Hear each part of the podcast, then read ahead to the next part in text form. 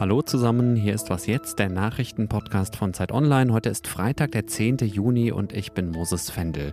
Wir gucken uns hier gleich die Debatte um eine mögliche Übergewinnsteuer mal genauer an, fragen, was dafür und was dagegen spricht. Und wir schauen nach NRW. Seit heute ist klar, dass das Land sehr wahrscheinlich bald zum ersten Mal von einer schwarz-grünen Koalition regiert wird. Der Redaktionsschluss für diese Folge war um 16 Uhr. Werbung Diese Woche in der Zeit? Die Bücher des Frühlings. 16 Seiten blühende Fantasie. Von gefährlichen Liebschaften, einer Flucht auf dem Mississippi und magische Erzählkunst.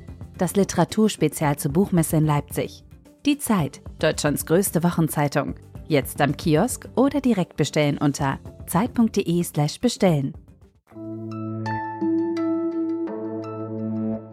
Soll der Staat Unternehmen, die von Kriegen oder Krisen profitieren, besonders zur Kasse bitten? Möglich wäre das mit einer sogenannten Übergewinnsteuer. Seit ein paar Tagen wird in Deutschland vermehrt über diese Idee diskutiert. Hintergrund sind unter anderem die hohen Spritpreise im Zusammenhang mit dem russischen Krieg in der Ukraine. Bremens Bürgermeister Andreas Bovenschulte will jetzt Butter bei die Fische tun. Er hat heute früh im ARD Morgenmagazin angekündigt, dass sein Land im Bundesrat eine Initiative startet, um eine solche Steuer einzuführen. Eigentlich ist es doch so, wir haben ein echtes Problem.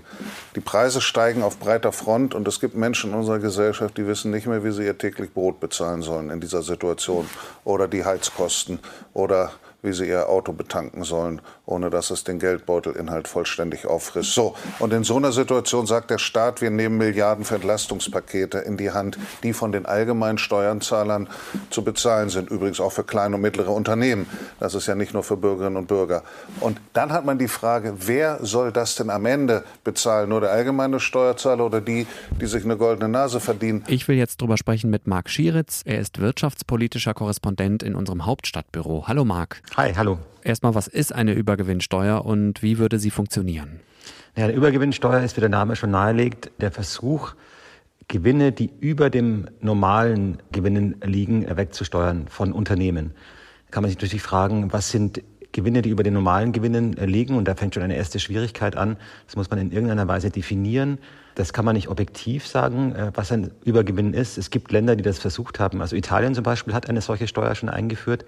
Und die sind so vorgegangen, dass sie gesagt haben, bei Unternehmen, deren Umsatz um 10 Prozent über dem Vorjahr liegt, werden 25 Prozent der zusätzlichen Gewinne weggesteuert. So hat man es da gemacht und hat es zugleich aber begrenzt auf Energieunternehmen, weil man gesagt hat, die sind jetzt diejenigen, die vom Krieg profitieren, einfach weil die Ölpreise gestiegen sind, äh, weil da mehr Marktmacht entstanden ist. Und zugleich sind die diejenigen, von denen man jetzt ja nicht will, dass die wie wild neue Ölplattformen entwickeln, weil man ja eigentlich vom Öl weg will, von fossilen Energieträgern. Deswegen solle man die jetzt eben höher besteuern. Zu erwähnen wären aber auch noch die Rüstungskonzerne, die ja besonders von Waffenlieferungen profitieren. Oder aber, wenn wir mal vom Krieg weggehen und auf die Pandemie schauen, dann wären da ja sicherlich auch die Gewinne aus der Impfstoffproduktion noch ein Thema. Das führt jetzt aber wahrscheinlich weg vom eigentlichen Thema. Ja, aber es ist schon eine spannende Frage, weil tatsächlich ja die Frage ist, sind Gewinne schlecht? und sind Übergewinne auch schlecht. Und da würde man wahrscheinlich jetzt aus ökonomischen Gesichtspunkten schon nach Branchen unterscheiden. Also wenn BioNTech sechs Milliarden verdient, und mit diesen sechs Milliarden Krebsforschung äh, finanzieren will, Investitionen in die Krebsforschung, da würde man sagen, sollen sie ruhig machen. Ist ja gut für uns. Wir wollen ja mit neue Medikamente. Wenn die Rüstungsindustrie jetzt viel Geld verdient, weil wir die Bundeswehr ausstaffieren wollen, will man auch sagen, ist ja gut. Wir wollen ja, dass ihr mehr investiert, denn wir wollen ja mehr Rüstungsgüter anschaffen als deutscher Staat. Nur eben in dieser speziellen Situation der, der Mineralölkonzerne, wo man eigentlich gar nicht will, dass die wachsen und größer werden. Man will ja eigentlich weg vom Mineralöl. Sagen, da ist das Argument pro Übergewinnsteuer einfacher. Was müsste denn konkret passieren, damit in Deutschland so eine Steuer eingeführt wird? Ja, konkret müsste natürlich das Steuergesetz geändert werden. Es gibt einen Entwurf des Finanzministeriums, das geht dann durch den Bundestag. Wir haben in Deutschland allerdings das Problem, anders als Italien, dass wir recht harte Verfassungsgrundsätze haben. Da ist vor allem der Gleichbehandlungsgrundsatz relevant. Der sagt, dass Steuerzahler gleich behandelt werden müssen. Also Gewinn ist Gewinn. Wenn ich 10 Euro Gewinn habe, dann sind das 10 Euro Gewinn.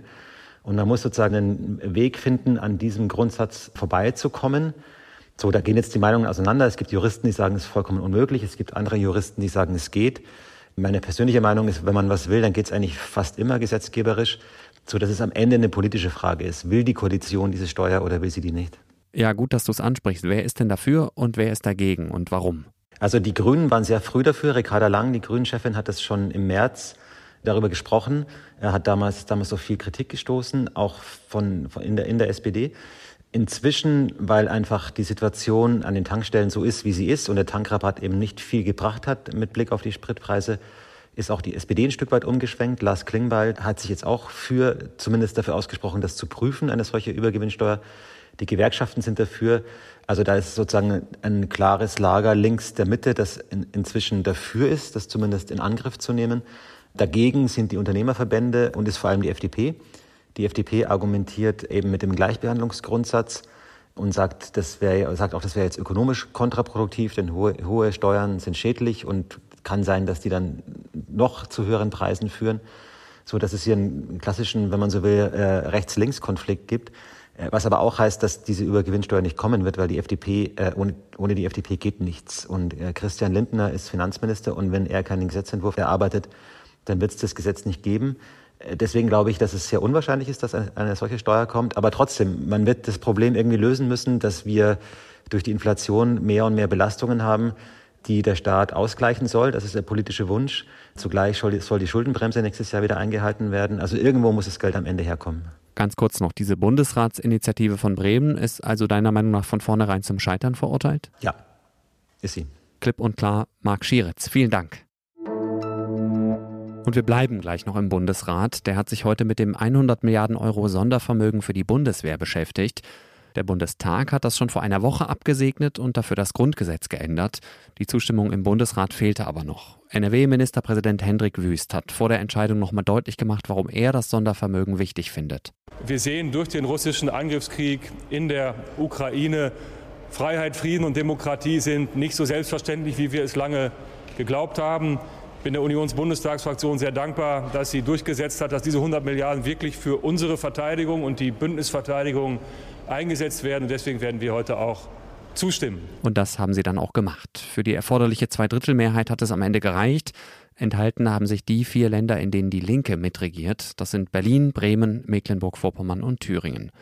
Jetzt darf Deutschland also die Schuldenbremse umgehen und Kredite in Höhe von 100 Milliarden Euro aufnehmen. Gekauft werden sollen von dem Geld unter anderem neue Kampfjets, Kriegsschiffe und Panzer für die Bundeswehr.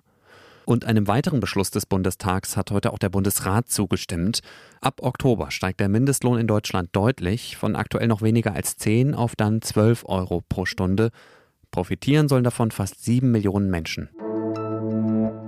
Knapp anderthalb Monate ist es her, dass die Menschen in Nordrhein-Westfalen einen neuen Landtag gewählt haben. Seit heute steht fest, das Bundesland, in dem die meisten Menschen leben, wird bald zum ersten Mal von einer Koalition aus CDU und Grünen regiert. Die beiden Parteien haben sich heute darauf geeinigt, dass die Koalition Ende des Monats stehen soll. Am 28. Juni soll Ministerpräsident Hendrik Wüst von der CDU im Düsseldorfer Landtag wiedergewählt werden. Den genauen Koalitionsvertrag kennen wir natürlich noch nicht. Es gibt aber schon ein Sondierungspapier, das zumindest zeigt, wohin die Reise geht. Ich greife mal ein paar Punkte raus.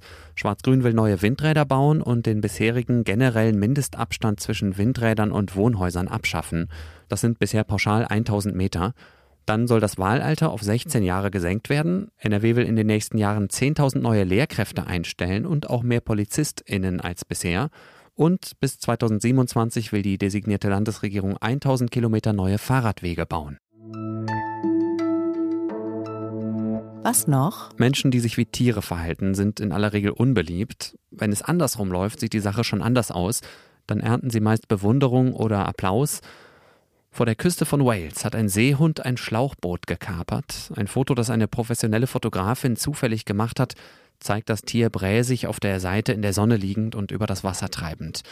Zum Rudern lässt sich der Seehund augenscheinlich nicht herab. Nicht ganz klar, ob aus Faulheit oder weil er die Ruder mit seinen Flossen gar nicht bedienen kann. Aber wie ist das Tier überhaupt in den Besitz des Schlauchboots gekommen? Das werden wir wohl nie letztgültig erfahren. Plausibel finde ich die These der Fotografin. Es handelt sich offenbar um ein Rettungsboot eines Schiffes, in das der Seehund hineingeklettert ist und um den blinden Passagier loszuwerden, wusste sich die Besatzung nicht anders zu helfen, als das Boot mitsamt dem Seehund über Bord zu schmeißen.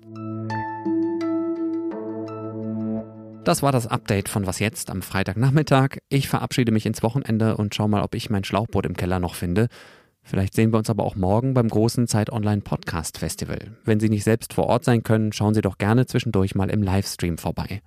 Wir sind aber am Wochenende natürlich auch so, wie gewohnt für Sie da. Morgen früh ist Janis Karmesin dran und schaut sich mal an, was vom Koalitionsvertrag der Ampel nach einem halben Jahr im Amt übrig geblieben ist. Übrig ist von meiner Sendezeit hier jetzt leider gar nichts mehr. Deswegen sage ich schnell Danke fürs Zuhören, machen Sie es gut und bis bald.